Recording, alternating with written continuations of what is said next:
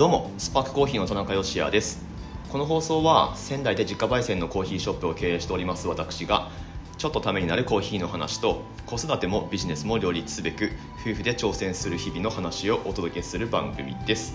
ということで救急車が迫ってますけれども大丈夫かな？今日もお店の中からお届けをしております。ちょっと一旦始めたばかりだけど通り過ぎるのは待った方がいいかな。ちょっと待ってくださいね。はい、えっと、気を取り直してやっていきましょう。今日もよろしくお願いします。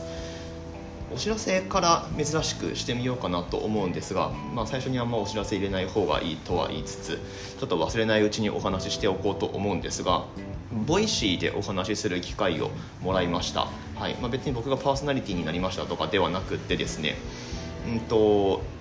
日時がもう決まってるんですよ。で1月17日月曜日の夜9時だったと思います。はい。でおそらく Voicy ライブアワーっていう機能を使って生放送でお話をさせていただくというお話をいただきました。はい。でまあこれ声かけてくれたのはおなじみの翔平さんですね、はい、彼はですね Voicy パーソナリティなんですけれども、まあ、ご自身の番組ではなくって、えーとまあ、別の方がやられてる番組の土日担当みたいな形で主にはコーヒーのお話を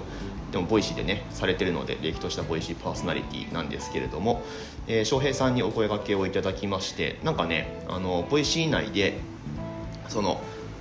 寅年のパーソナリティの会みたいのがあるっぽくて、まあ、つまり1986年生まれってことですね。今年36歳になる、えー、おっさんの集まりっていうのがあるらしいんですけれども、はい、あのそちらにお呼ばれをしましてお話をするという運びになりました。はい。まあ、僕にとっては初めて Voicy でお話しするっていうことになるのでなんかねなんだかんだ今から緊張してるんですけれどもまあでもあんまりこうねいろいろえ当日どんな感じでやればいいんですか？みたいなことを聞いちゃうとまたうんなんか自然体でいられなくなりそうなのであんまりその打ち合わせとかはね最小限でいいのかなと思っています。はい。どんな流れになるんでしょうか。でえっと翔平さんとあとお二方いらっしゃるんですね。それぞれ Voicy パーソナリティなんですけれどもそんなね Voicy パーソナリティ3人対一般ポッドキャスターである僕との対対談っていうかこれ何て言うんですかね。4人でやるんですけど4人ってむずくないですか。でしかも Voicy ライブアワーだから多分あの Zoom とかは使わずにね、スマホでその Voicy アプリでやると思うのでお互い顔が見えないわけですよ。その中で4人、えー、トークを絡め合うっていうことなんですけれども。なんかねちょっと難しいなっては思いますが。はい。せっかくいただいた機会なので頑張ってみようかなと思っております、まあ、個人的に今年やりたいなと思ってることの一つにそう人と会って喋るっていうのがあるんですよ、うん。まあ、もちろんね Voicy ライブアワーでやるので実際対面で会うわけではないですけれども、うんまあ、オンラインだったとしてもなんかこう新たに人と会ってしゃべるみたいなことって去年1年間はまあなんだかんだで、ねまあ、コロナだし出産もあってっていうのも手伝ってできなかったんですけれどもあんまりね。ただやっぱり面白いなって思う人たちとは関わっていった方が楽しいじゃないですか。でそうだな。なんかうちのお店のお話をさせてもらうと結局のところ個人的なつながりっていうのが面白いことにつながっていくと思うし、まあ、つまりそれはビジネスっていうえー、いうふうに捉えられるかもしれないし、まあ、でも実際そうですね。そう。あの昨日かな？ご紹介した東京の卸先2つに関してはもうまさにそうで、うん、全然そんな、えーと、卸で取引するとかって考えてもみなかったような人間関係に端を発して、えー、そういうことにつながってるので、はい。まあ、いずれのケースもそうですね。なので、まあ、全部が全部こうビジネスにつながるだろうからたくさんこう人と関係作ってっていうわけではもちろんもちろんないですけれども、うん、なんか単純に、えー、そういう面白い人たちとの関わりで良い関係っていうのがあった方がやっぱり楽しいじゃないですか。なので、まあ、今年1年は去年特にできなかったのでそういったことにも、えー、お話があればなるべく受けるように。で自分からも、ね、あの何かしら作っていけるようにしたいなというふうに個人的には考えています。はいということで、えー、本題に入っていきましょう。昨日の続きのお話になりますけれどもバリスタチャンピオンシップは変わる必要があるのかっていう記事について考えていこうと思います。よかったら最後までお付き合いください。本日は1月16日日曜日の放送です。ということで昨日の続きをやっていきましょう。ちょっとね込み入った話も含まれると思うのででワールドバリスタチャンピオンシップについてのなんか概要の説明とかはさすがに後編ではしないのでよかったらあのまだ前編聞かれてないよっていう方は昨日の放送を聞いていただきたいんですけれどもそうあの WBC ワールドバリスタチャンピオンシップの問題点というか、えー、まあそろそろちょっと大きく変わる時期に来てるよねみたいな文脈で記事が上がっています。はい、パーフェクトデイリーグラインドっていうね英語版のコーヒーのニュースサイトがあるんですけれどもそちらの記事を読んでいこうと思います。はい。でアクセシビリティの問題については昨日お話をしてみたんですけれども今日はですね、まあ、主に透明性っていうところについてをちょっと考えていこうかなと思います。はい。で、まあ、この記事を作成するにあたって昨日もねちょっとご紹介はしましたけれども過去のバリスタチャンピオンだったりとか、えー、チャンピオンじゃなくても、まあ、ファイナリストに何度もなってるとか、うん、このワールドバリスタチャンピオンシップっていうところに深く関わっている人物主には競技者の方ですね。に、えー、お話を聞いてるっていう感じで構成されてるんですけれども、まあ、そのうちイギリスのバリスタですね。マックスウェルっていうイギリスのコロンナコーヒーっていうねロースターを経営されてますけれどもファイナリストに3回なってるんですね。すごいっすね。ファイナリストに3回世界大会のファイナリストに3回ですよ。いやすごいなって思いますけれども。まあその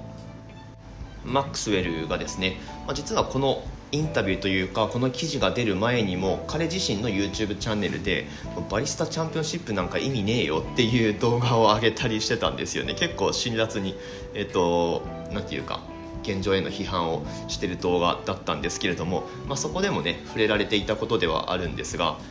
スコアリングの透明性が全然ないと、はい。まあ、そういう問題を指摘しています。うん。まあ、その採点の透明性ってことですね。はい、でちょっとねかいつまんで話すのが難しいテーマを選んでしまったなと思って若干後悔しながら 昨日今日と喋ってるんですけれども。はい。うんとですね。そのまずスコアシートっていうのが、まあ、どういうスコアシートかっていうのはもちろんオープンになってるわけですね。で、まあ、評価基準っていうのもルールレギュレーションにしっかり書いてあってこういうものが、うん、評価をされますよっていうのはもちろんバリスタも知ることはできるしどういう感じでスコアリングされてるかっていうのはもちろん分かるんですけれどもその上で特に味わいの評価をするセンサリージャッジですね。これは4人いてでその4人が全く同じ経験値を持っているとは限らないんですよ。つまりそれはどういうことを意味するかというとその一番若手のジャッジが一番ベテランのジャッジのつけた点数に自分のつけた点数を影響されてしまうっていうことが起こりかねないっていうことなんですね。すげえややこしいですねこれ。はい。まあ、あのもちろんねその時センサリージャッジはその瞬間にエスプレッソを飲んででその自分が飲んだものだけを評価するわけですもちろんでその間に隣のジャッジと「ねね今のどうだった?」とか言ってこうすり合わせをするってことはもちろんないんですけれどもただですねすり合わせは実はその後競技が終わった後密室で行われるんですはいまあまずここに問題があるっていうふうにマックスウェルはあのなんかすげえズバッと言ってるわけですね。でもっと言うとその4人のセンサリージャッジの上に今ではちょっとコロナ対応でなくなってるのかもしれないですけれどもヘッドジャッジという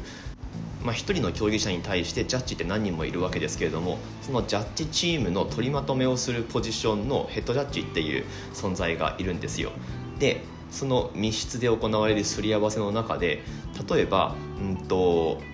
そのチャンピオンシップの採点って味わいを点数で評価する項目っていうのがあるんですね。でそれっていうのは0点から6点満点でつけられるんですけれども各センサリージャッジがですねその中で0点または満点である6点をつける際にはヘッドジャッジの承認が必要なんですよ。なのでその競技の最中にある一人のセンサリージャッジが自分が飲んだエスプレッソはもう素晴らしい。これはもう満点をつける他にないっていう風に感じたとしますよね。で6点つけるわけです。でその後密室にそのあのそれぞれのスコアシートを持ち寄ってああだこうだやってすり合わせをするわけなんですけれどもその中でヘッドジャッジがですねその6点がついたっていう項目に対していやいや確かに良かったけれども満点つけるほどじゃないと思うよ、うん、5点でいいんじゃね？って言ったら5点になるんですよ。そうそうそれだけヘッドジャッジの力ってでかくって。はい。なので、まあ、そういうところも含めてうんとそのすり合わせってそもそもいるんですか？みたいな、うん、そういうところをマックスエルは指摘をしてますね。はい。まあ確かにちょっと冷静になって考えるとセンサリージャッジってその時提供されたものに対して、まあ、評価をするわけで後で別室に行った時に同じものはもう一回出てこないですよね。なのでいやあの時うんでも今から思うとちょっとそこまで美味しくなかったかなみたいな。いやいやむしろもうちょっと良かったかな みたいなことってちょっとねありえないと思うんですよね。はい。でしかもその密室の中ではもちろん他のジャッジのスコアシートっていうのと照らし合わせながらこうカリブレーションを行っていくわけなんですけれどもへえああそれ4点つけるんだ。俺2.5点だなみたいな。そういうのって多分起こりうるじゃないですか、うん、なんだけどまあ僕らが持ち合わせてるデータでの話ですけどあくまで。その1回の競技で違う審査員の間で1.5点以上点数が開いてたっていうことはもしかするとないかもしれないですね、うん、なので、まあ、つまり大体同じような点数をみんなつけるってことなんですよ。それもまたちょっとおかしいかなっていうふうに確かに思います。はい。でそのカリブレーションをやっていく過程であるジャッジがつけた例えば4点っていう点数が3.5点とかに修正された場合にそれがどういう経緯で修正されたのかとかっていうのは明らかにならないんですよ、うん、これは確かに問題なのかなっていうふうには思いますね。はい。で以上が透明性っていうところについての、まあ、主な議題になるところなんですけれども客観性っていうところに関してはちょっとうんぼやっとしていてこの記事から読み解くのは少し難しいんですけれども多分ここかなっていうのは審査員の選考プロセスですね、うん。まあ、これもまた透明性とつながるところなのかもしれないですけれどもそのジャッジの人たちの経験値っていうのがやっぱりまちまちだよっていう、うん、で僕自身は日本の状況についてしかお話しできないですしで、まあ、しかも審査員ってもちろんやったことがないのであくまでま僕から見えてることっていう範囲でしかお話ができないですけれどもそのジャッジを決めるにあたって確か1日か2日の講習を受ける必要があります。はい、でこれは、うんとまあ、コーヒー関係のお仕事されている人が受講する場合もあるし全然そうじゃない場合もあるんですよ。はい、なのでコーヒー競技会の審査員席に座ってる人って必ずしもそのコーヒー業界の中で経験値を積まれてきた方もしくはあのバリスタとしての経験値がすごいある方っていうわけではないんです、はい。まあ、これ自体は別に僕自身はいいことだと思ってます。むしろそのうんとまあなんていうかお客さん目線であの審査をすることができるっていうメリットもあると思うし、うん、それ自体は全然そのバックグラウンドの多様性っていうのはあっていいと思ってるんですけれども、まあ、じゃあその2日くらいの講習を受けてで全員認定されるんですよ基本的には、まあ、そのジャッジになるにもそのジャッジになりたいですって言ってる希望者の人がお金を払って認定されるので、まあ、よほどの変態だと思うんですけれどもよほどの変態の集まりなんですよ実際なんだけど、まあ、果たしてあのその2日くらいの講習でちゃんとその評価基準っていうのがすり合わせができているのかっていうと、まあ、そこにはやっぱり疑問が残るということなんですよね。うんで競技会においてはその審査員席に座っている人が競技者として出場しているバリスタと同じ企業に所属しているっていうケースもよくあります、はい。まあ、ただこの場合はその実際にその競技者の、うんとまあ、当該のその例えば A 社っていうところのバリスタさんが出場するにあたって同じ A 社でジャッジになっている人は、うんとそういう組み合わせにはならないように一応配慮がなされます。ただこれも自己申告制なんですよ。なので、うんとまあ、実際のところその社外でそのバリスタと特定のバリスタとそのジャッジのこういう関係なんて実際あるのかないのかわからないしつうかコーヒー業界なんて狭いのである方が自然です、はい、なので、まあ、ジャパンバリスタチャンピオンシップの決勝においてはもう競技者とジャッジは顔見知りっていうケースはもうほとんどです。でもっと言うと僕が知ってる範囲で言ったら2012年のワールドバリスタチャンピオンシップの決勝のジャッジにおいて、うんとね、優勝したバリスタの彼女さんがジャッジに入ってたっていうことがあったみたいです。はい。まあちょっとね、真偽のほどはわからないですけれども、まあそういうちょっとグレーなところも含んでいるよということですね。でこれらの問題をどのように解決すればいいかっていうのはまあこれすぐ結論出る話じゃないし難しいと思うんですよただとはいえバリスタチャンピオンシップもずっと最初から同じでやってきてるかっていうとそうではなくって、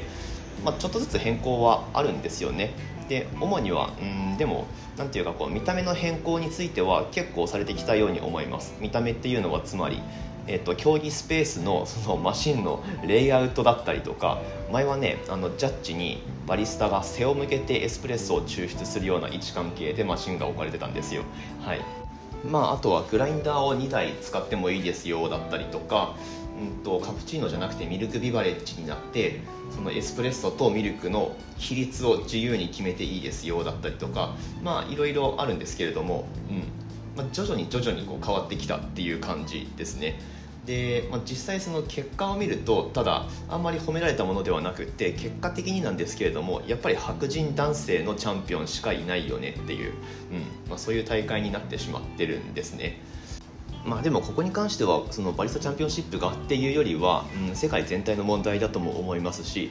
昨日お話ししたその何て言うか特定の資金のある企業のバリスタだけがアクセスできるような状況っていうのは、まあ、つまりその社内的にも地位の高い人っていうことになるのでそういうポジションにいる人って、まあ、大概は男性であることが多いしでおそらく海外においては白人であることが多いしっていう、まあ、あの根本的な問題を含んでるんだと思うんですけれども、うん。まあ、でもその中で2011年には初めて生産国出身のバリスタっていうのがチャンピオンになったしで、まあ、その次2012年も一応そのガテマラのバリスタがねさっきちょっとちょろっとお話ししましたけれども、えー、まあ優勝したりしてるし2014年には、はい、初めてアジア人で初めてでもちろん日本人で初めて我らが井崎秀則さんが優勝されてますし、うん、で2018年には初めて女性のバリスタが優勝しました、はい、でこのポーランドのアグネスカっていうバリスタは今回のこのパーフェクトデイリーグラインドの記事にも意見を寄せていたりします。で2019年はまたしても女性だったんですけれども韓国の14ですね、えー、が優勝してます。なのでまあ過去20年以上にわたってちょっとずつちょっとずつまあ変わってはきてるんですよね。とりわけそのダイバーシティっていう面では、まあ、これもまたいろいろ賛否あると思うんですけれども、まあ、結果だけを見るとどうやら良くはなってきてるようだという感じただ、うんとまあ、昨日今日とお話ししてきたような問題点がくすぶった状態で進んでいるっていうのもまた事実であるということですね。でこの記事自体は、まあ、そういう問題があるのでじゃあこことこことここをこういうふうに改善してこういうふうに運営するといいと思いますよっていうクリティカルな解決策を提示してくれてるわけではないんですよ、うん。まあ、ただちょっとこれはマックスウェルかな？マックスウェルが言ってるのはそのスコアリングに関してはリアルタイムに開示されるような仕組みにすれば、まあ、もっと面白くなるんじゃないのっていう公平だし面白いんじゃないですか？みたいなことは提案はしていますね。これってあれですよね。フィギュアスケートみたいな。そうフィギュアスケートの採点って今リアルタイムじゃないですか。画面の左上に出ますよね。うん。まあ、とはいえ僕あんまりあんまりこう 注意して見てないんでキスクライで合計得点が発表されてわーみたいなのっていまだにあるんだろうか。ありますよね。でもそれはね。それはそれであるんだよな。まあまあでもあのリアルタイム採点で、えー、リアルタイム開示か、うん、っていうのは取り入れても面白いんじゃないかなというふうには思いますね。はい、これスコアリングその各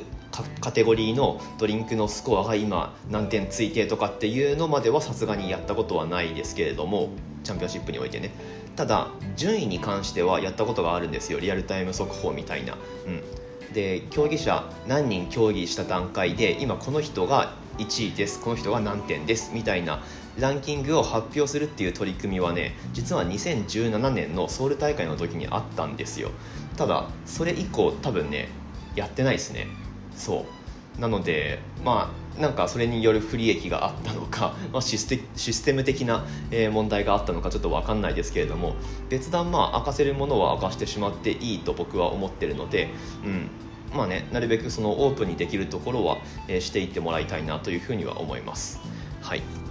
で最後この記事としてはまあじゃあどうすればいいかっていうことなんですけれども、うん、と状況を改善させるには、まあ、そのステークホルダーっていうか利害関係者同士がまあ、協力し合うことが大事みたいなことが書いてあるんですけども、まあ、対話って言ってもいいかもしれないし、うん。あのまあ、それぞれの立場があってで、まあ、それぞれの主張があって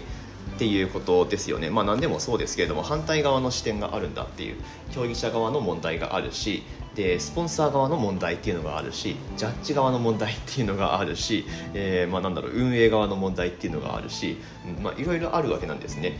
でそのそれぞれの立場にいる人たち同士がしっかり協力し合って対話をしながら状況を改善させていくことが大事だよみたいな結構ざっくりしたまとめで終わってるんですけれどもまあでも確かにそうよねとは思いますだって競技者がジャッジの人となんかこうコミュニケーションを取るっていうことは、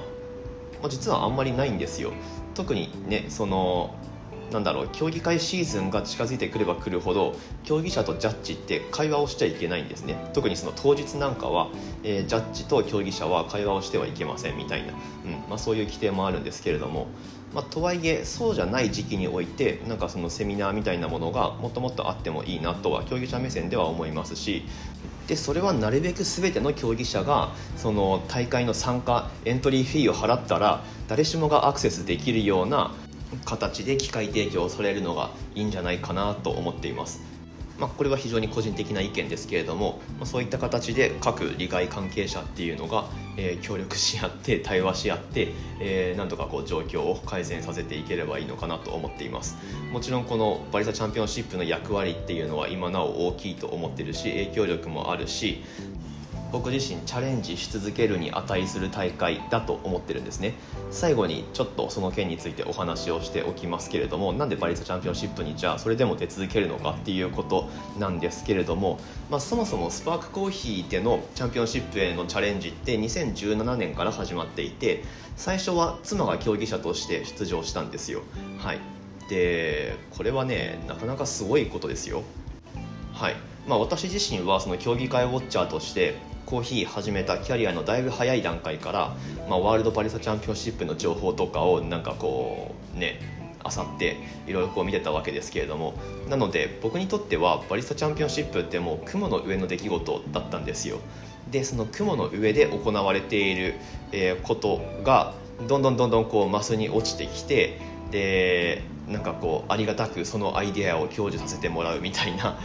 感じで捉えていたんですけれども自分でお店をオープンしてで、まあ、妻が出場すると言ったわけですね。でその出場するにあたっての大変さって僕自身はまあそうやってずっと大会を見てきたので想像に難くないしいやめちゃめちゃ大変だよっていう、うん、でしかも日本の大会なんて特にその上の方ってもう特定の企業で固まってるしもう出来上がった世界だからちょっと今からつけ入る隙は多分ないよなみたいなことを考えていたんですよ。でもまあそれでも妻は出るという決意をしたので、まあ、僕はサポートに回ったわけですね。で1回目の2017年と2回目の2018年と競技者としては妻が出場してで、まあ、それはそれは困難を極めるわけですよ、うん、めちゃくちゃ大変だしはい。でまあ、最初の時なんてね本当にそれこそ同じ日に出場したのってもう本当に名の知れた会社の、えー、有名なバリスタさんばっかりで、まあ、そんな中名もない仙台のお店から1人こう飛び込んでいくわけです。でねチャンピオンシップに出場する理由って、まあ、それぞれにあると思うんですよ。バリスタそれぞれにあると思うし。で、まあ、僕が今からお話しするのってあくまで僕の考えであって妻には妻の考えっていうのがあるし。でそれは、まあ、何かの機会にお話しできるかもしれないしあとは僕がやってるノートに妻に書いてもらったこともあります、まあ、もしよかったらそれも読んでほしいんですけれども、まあ、そうやって過去2回妻がですねもうそれはそれはだいぶタフなチャレンジをしている姿っていうのを間近に見てるわけですよ。で、まあ、スパークコーヒーとしてもやっぱりそのチャンピオンシップで出るからには結果を出したい上の方に行きたいっていう思いがあるわけですね。これはスパークコーヒーとしてっていうことですけれどもそれを達成するためには単純に当事者を増やさなきゃいけないと思ったんですよ。つまり僕が出場するっていうことですね。これから先妻が挑戦し続けていくにあたってで、まあ、僕は出場したことがないっていう状態のままなんかサポートをし続けるのでは多分あのうまくいかないんじゃないかなと思ってこれやっぱり自分自身がやってみないことには、まあ、その先自分も競技者として続けるかもしれないしサポートに専念するのかちょっと分かんないですけれどもとにかくスパークコーヒーとして結果を出すっていう近道は2人とも出場するっていうことだと思ったんですね。でここからは僕が個人的に考えている競技会に出場するメリットってことですけれども、まあ、まずそのお店やってるっていう立場になると自分が出してるものってやっぱり一番美味しいって思うんですよ、うん、何でも自分の好きなようにできる状態にあるしで好きな豆を好きなように焙煎することができるし、うん、またちょっと場面が変わりましたけれども、はい。まあ、なんだけどともするとお山の大将になってしまってでそれ以上の成長が望めないっていう危険もはらんでいるわけですね。うん。僕の上には上司っていないので誰から何か言われるわけでもないし自分の好きなようにできはするんですけれどもやっぱりでも成長ってなんか負荷がかかっている状態をどう克服するかじゃないですか。なのでお店やってるっていう立場でそういう環境に身を置くためには、まあ、やっぱり競技会に挑戦する。決まったその枠内で、えー、優劣をつけてっていう状況に飛び込んでみるっていうのが、うんまあ、やっぱりいいんじゃないかなと思っています。はい。でもう一つが、まあ、これはロースターとしてっていうところも含まれますけれども自分が焙煎した豆に対する客観的な評価が得られるんですよ。これはあのだいぶありがたいことだなと思っていてお金払ってでもやりたいことだと思っています。まあ、もちろんね豆買ってくれる人はあの美味しい美味しいっていう感想を言ってくれるんですけれどもそれってでもつまり僕らがその感想を聞けるのって定期的にスパークコーヒーに通ってくれる人たちだけなので、まあ、主にはってことですけれどもまあ、その方々はもちろんありがたいですけれどもスパークコーヒーの豆美味しいと思って続けて買ってくださってるわけですよね。なのでそれもまたやっぱりお山の対象になってしまう要因の一つなんですよ。なので客観的な評価を得るためにバリスタチャンピオンシップのような自分たちで豆を選んでしかもプレゼンテーションまですることのできるタイプの競技会で提供することによってでそれに対して評価をもらうでそれによって今まで美味しい美味しいってしか言ってくれなかったお客さんにはない視点からの自分の豆に対する評価をしてもらえるのでそうやってまた新たな気づきを得て改善していくっていうことができるんですよね。はい。で加えて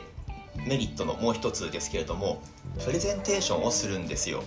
でこれが難しくもあり楽しくて面白いところだなっていうふうに感じていて、うん、まあその結局のところスペック的にどんなに高い豆を使ってもその言葉でのプレゼンテーションで美味しいと感じさせな感じさせられなければあの優勝できない仕組みの大会なんですね。まあ、そのルールレギュレーションに、えー、習うとってことですけれども、はい。まあ、実際いろいろ問題があるとはいえね、うん。まあ、そういう性質の大会なんですよ。なので同じ豆を使ったとしてもスコアが変わってくるのはそれはプレゼンテーションが違うからなんですよ。僕らは普段の営業でお客さんと接する時に10分間僕らがこのコーヒーについて思ってることを聞いてくれるっていうお客さんは多分いないですよね。あのよほどの変態だと思います。もしそれをしてくれるっていう人がいるんであれば。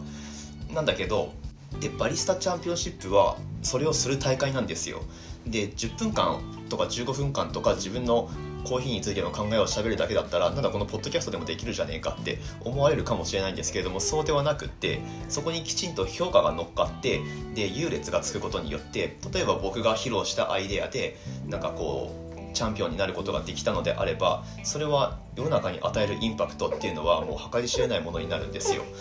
影響力がこうやって喋ってるのとは全然違うんですね。なので、まあ、プレゼンテーションすること自体が楽しいっていうのも一つだしあとはそういうあの影響力を持てるようになるっていう可能性も秘めてるっていうところが魅力ですね。で最後もう一つは単純に勝ちたいっていうもうそれです。はい。まあチャンピオンシップに挑戦する理由なんていろいろあって1個には絞れないんですけれどもなんか1個だけ言うとしたらもしかするとこれが大きいかもしれないです。俺にだってできる。うん。まあこれですよね。でまあでいろいろ問題をはらんでいるかもしれないけれどもなんかそのすごいもう出来上がった世界で勝ち上がれるのなんてそもそも一握りの、えー、バリスタ特定の企業のバリスタだけなのかもしれないですけれどもそんな中仙台のこのちっちゃいスパークコーヒーっていうところからなんか乗り込んでって上に上がってったら面白いじゃないですか単純に。で多分ねあのチャンピオンシップを変えるきっかけになるのってそういうバリスタの登場だと思うんですよ。なのでまあ勝ちたいですね。ジャイアントキリングを起こしたいっていう単純にそういう気持ちがあります。はい。はいいかがだったでしょうか？気づいたら30分を今超えたところでございます。今日ね収録中にあのちょいちょい来客があったので途切れ途切れの収録になってしまったので途中つながってないところが多分ねあると思うんですけどもすみません。はいまあ参考程度に聞き流していただければいいのかなというふうに思います。1.5倍か2倍で聞くのがおすすめですって最後に言っても遅いんですけどね。はい、えー、大変失礼いたしました。はい今日も最後までお聴きくださいましてありがとうございました。スパークコーヒーのオンラインストアは楽天市場に出店をしております。詳細欄にリンクがありますのでぜひオーダーいただけますと嬉しく思います。そうそうチャンピオンシップで使おうと思ってる豆とかもそろそろアップしようと、えー、準備中でございましてちょっと時間かかるかもしれないですけれども楽しみにお待ちいただければと思っております。それでは明日の放送でまたお会いしましょう。これ最長記録かな。美味しいコーヒーで一日が輝く。Coffee Sparks Your Day スパークコーヒーの田中でした。お疲れ様でした。